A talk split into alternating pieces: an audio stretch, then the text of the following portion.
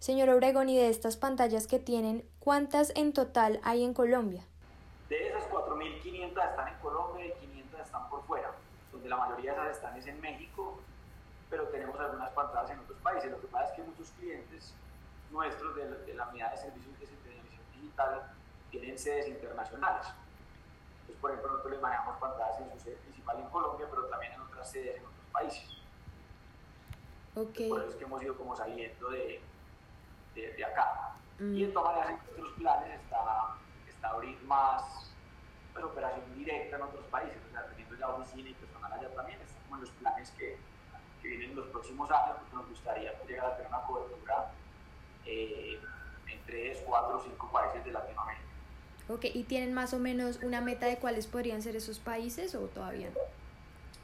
Sí, digamos que los países podrían ser un Perú, Ecuador y Chile, como los países como, como que tenemos ahí la mira para los próximos años. Ya tenemos pantallas pues ahí, pero sería más como ya montar operaciones formales y oficinas y todo el personal allá. Eh, entonces todavía no, pero puede ser una, una cosa que venga.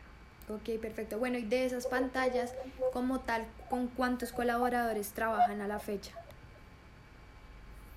Somos 75 colaboradores. Ok, ¿y con cuántas empresas tienen, digamos, convenio o contrato para prestarles sus servicios? Pues en el, en el negocio de, de servicios de Digital Signage tenemos, hemos montado más de 200 canales de pantallas para diferentes clientes, o sea, 200 clientes tenemos ahí. Y en el negocio de publicidad, pues tenemos, ahí podemos tener por ahí unos 300 anunciantes al año, más o menos.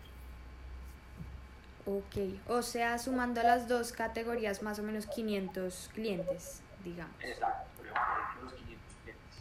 Vale, perfecto. Bueno, ahora me hablaba un poco de este impacto que dejó la pandemia, porque pues claro, estos letreros estaban, digamos que en lugares eh, públicos o con paso de gente, pero con la pandemia, ¿cuál fue el impacto? ¿Vieron una reducción en el número de pantallas? ¿Se les fueron clientes? ¿Cómo fue esto?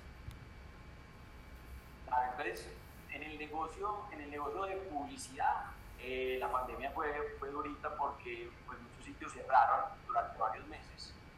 Entonces no podíamos vender publicidad ahí. Por ejemplo, las torres empresariales, los gimnasios, los centros comerciales pues no podían, estaban cerrados, entonces no podíamos comercializar la publicidad.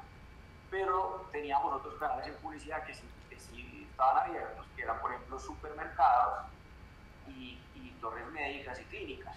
Entonces en esos canales pudimos seguir pues operando, inclusive con muy buenos resultados porque eran sitios donde la gente sí frecuentaba eh, y muy relevante pues, para la pandemia. En el otro negocio, en el negocio corporativo de los servicios para empresas, eh, no hay publicidad, sino que recuerda que nos pagan es un fee mensual pues, por todo el servicio. Ahí nos pagan un fee mensual que incluye los equipos, el software, la gestión remota de los contenidos, la producción de los contenidos, la medición de la efectividad un montón de servicios ampliados que el cliente puede tener.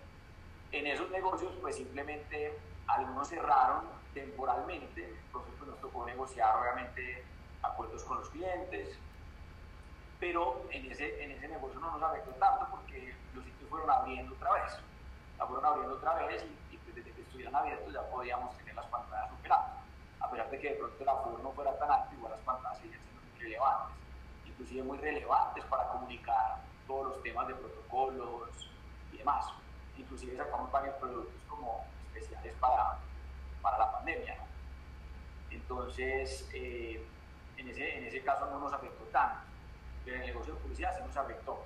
Digamos, la, la compañía obviamente decreció frente al 2019, más o menos un 20%, pero digamos el último trimestre fue súper bueno, el último trimestre repuntamos mucho, mucho, sobre todo noviembre y diciembre en ambos negocios, eh, y este año arrancamos muy bien también, pues creemos que este año volveremos a crecer mucho y estar por encima de los niveles que tuvimos en 2019 inclusive.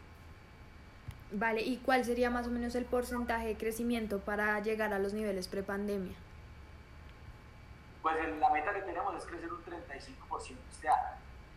Ok, ¿y añadir más pantallas al mercado o con las que tienen hasta el momento? Sí, no, la idea de este año es, que nosotros teníamos muchos proyectos el año pasado, un poco lo que pasó es que se suspendieron, o sea, como que las empresas dijeron, bueno, queremos a ver qué pasa empresas ya están retomando sus proyectos. Ya muchas empresas están llamando listo, ya voy a abrir 50 puntos de venta nuevos, en fin. De nosotros pensamos que este año podemos adicionar otras mil pantallas, esperando cerrar el 2021 con 6.000 pantallas en operación.